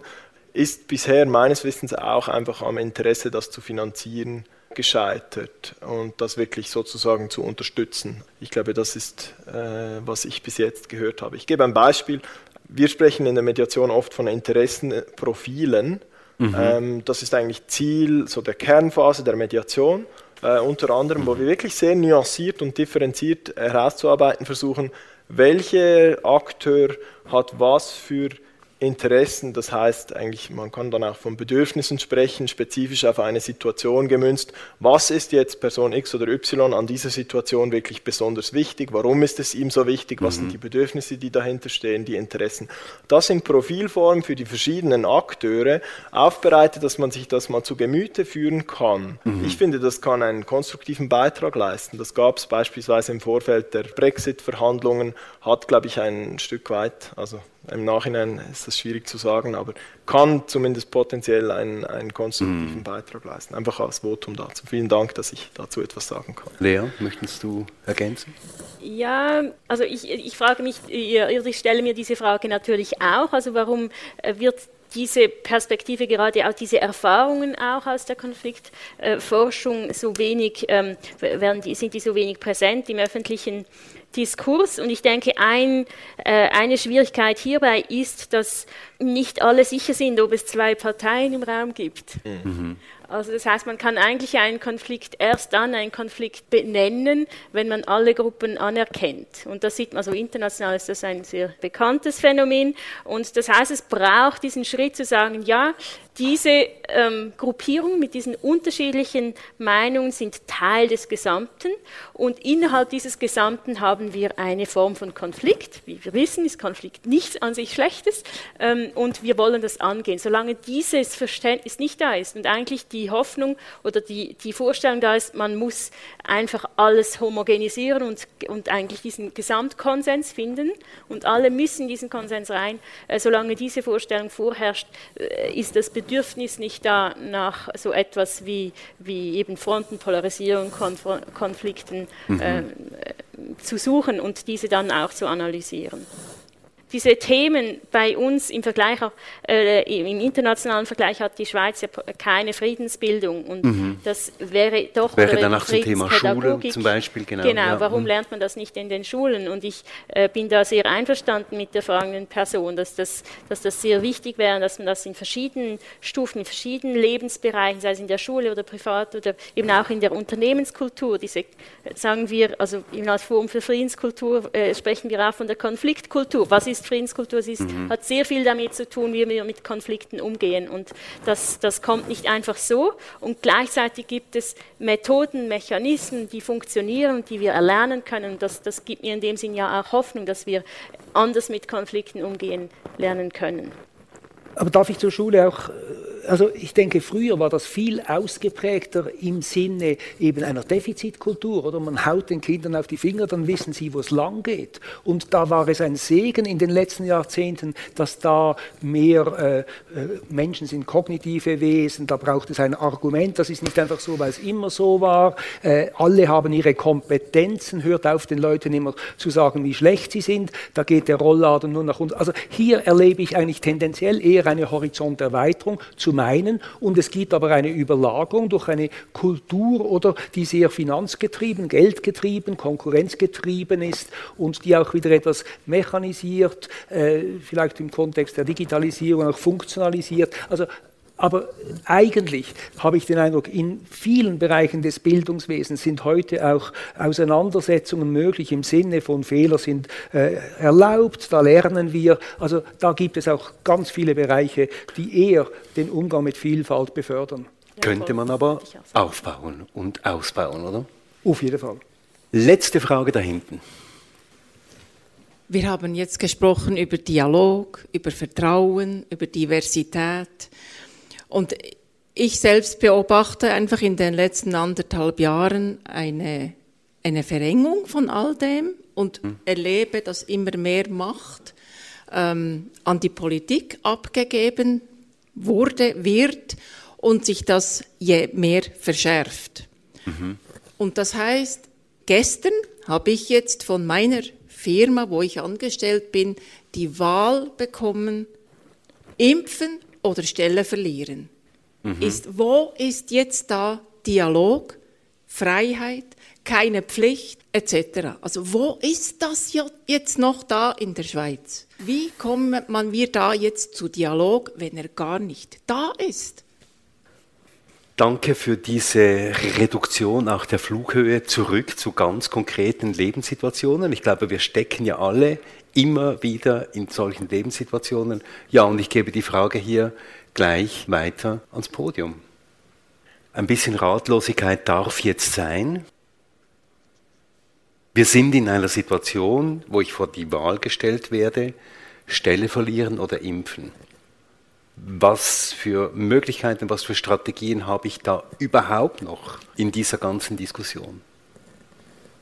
Lea, Sutter. Als also wofür ich plädieren würde, ist, dass das ist vielleicht noch etwas zu, zu kurz gekommen, äh, einfach diese, ähm, diese Fähigkeit äh, des Zuhörens und der Wille zuzuhören, der dann auch überhaupt zum Dialog führt. Und ich, natürlich kann man jetzt diese äh, äh Unternehmenssituation nicht ändern. Das ist ein Aufruf an alle, sich zu überlegen, wo ähm, kann man eben diese genannte mediative Haltung einnehmen. Das kann Haltungen sein, die man, äh, die sich eingeschlichen haben, wo man plötzlich merkt, dass man, äh, dass, dass äh, man in eine gewisse Abneigung anderen Personen gegenüber äh, äh, oder dass man diese Spaltung in einem gewissen Sinne mitträgt. Aber äh, wenn man vor dieser, wenn es schon so weit gekommen ist, dass man eigentlich diese Wahl nicht mehr hat, da kann ich leider jetzt wirklich nicht eine äh, goldene Antwort ähm, äh, darauf finden. Es ist, wie gesagt, also der Dialog ist, äh, gerade diese Dialogkompetenten sind sehr wichtig, auch präventiv. Es ist ein langjähriger äh, langjähriges, äh, langjährige Investition in eine Gesprächskultur, die noch kommen kann. Also, ähm, aber jetzt als Schnellmaßnahme bin ich überfragt. Was sagt der Soziologe? Ich würde nicht meinen, dass die Politik generell zu viel Macht hat. Wichtig ist ja demokratisch auch Kontrollen, dass eben gegenüber autoritärem Gehabe auch wirklich sich Widerständigkeit regt von uns allen. Das ist ganz zentral, damit auch die Politik eben ihr demokratisches Gewicht gegenüber anderen Kräften wahrnehmen kann. Aber in der einzelnen Situation äh, ist dann das äh, wenig hilfreich, nur auf das hinzuweisen, was dann vielleicht erst morgen oder übermorgen so zum Tragen kommen kann, wenn wirklich solidarisierende Effekte stattfinden. Aber du bist mit der Freiheit eingestiegen. Also von der Haltung her finde ich es wichtig, oder auch die Freiheit und die Freiwilligkeit möglichst hochzuhalten. Und weil sonst äh, läuft die Politik auch Gefahr, eben Mechanismen aus einer finanzgetriebenen Wirtschaft zu übernehmen. Dann wird quasi geküderlet oder du bekommst 50 Franken, wenn du dich impfen lässt oder, oder du bekommst eines auf die Finger oder wirst an den Pranger gestellt, wenn du nicht mitziehst. Und ich finde, das unterläuft demokratische Prozedere, die davon leben, von der intensiven Auseinandersetzung, die aber auch argumentativ gekoppelt ist an Überzeugungskraft. Äh, dadurch gewinnt Demokratie. Wir müssen dann mit Argumenten äh, daherkommen und äh, da würde ich sagen, da müssen wir die Freiheit hochhalten für alle. Danke für dieses Beispiel. Ähm, macht es sehr anschaulich, wie schwierig diese Situation jetzt für äh, Personen sein kann. Ich glaube, hier tatsächlich haben wir ein Beispiel, wo es für jemanden, der in dieser Situation steckt, sehr schwierig zu sehen ist, ja, was bringt mir jetzt Dialog noch, weil ganz offensichtlich der Spielraum für Dialog, der scheint ganz eng bemessen zu sein. Der ist eng bemessen. Der ist ganz eng bemessen. Da, er ist genau. eigentlich auf Null. Genau. Und ich glaube, wir müssen ehrlich sein mit uns selber, dass das jetzt auch in vielen Bereichen die Ausgangslage ist in der Gesellschaft. Mhm. Ja. Und ich glaube, da, ich persönlich glaube, dass da trotzdem Dialog noch einen Wert haben kann. Nämlich dadurch, dass man jetzt versucht, halt wiederum auf menschlicher Ebene dann trotzdem in Verbindung zu bleiben und sich nicht dann komplett davon entbindet zu schauen, ja, was macht das jetzt mit diesen Personen, was macht das jetzt mit unserer Gesellschaft und da halt eben in Dialog bleiben und ähm, ja, auf lange Frist hin, ja, eine gut, ein, angesichts dessen doch wieder mhm. auf friedliche Lösungen und gutes Zusammenleben hinzuarbeiten. Ja. Und auch einfach zu sehen, mhm. zu sehen, wie schwierig das jetzt ist. Ich glaube, das, auch das kann im Dialog dann, äh, mhm. kann ein Dialog leisten. Ja. Vielen Dank. Das waren jetzt gewissermaßen schon Schlusswörter hier auf dem Podium. Ich möchte vielleicht aus meiner Position noch ergänzen, was ja verloren geht in dieser polarisierten Situation, ist auch so etwas wie kreativer Umgang mit Konflikten. Und da würde ich jetzt Ihrem Arbeitgeber noch einmal zurückspiegeln und fragen, ob es denn in dieser Situation für Ihre Arbeitsstelle nicht zwischen diesen beiden sehr polarisierten Positionen vielleicht noch einen Mittelweg geben kann. Das wäre es aus moderatorischer Sicht ähm, mein Vorschlag, den ich Ihnen hier ganz praktisch mit auf den Weg geben würde.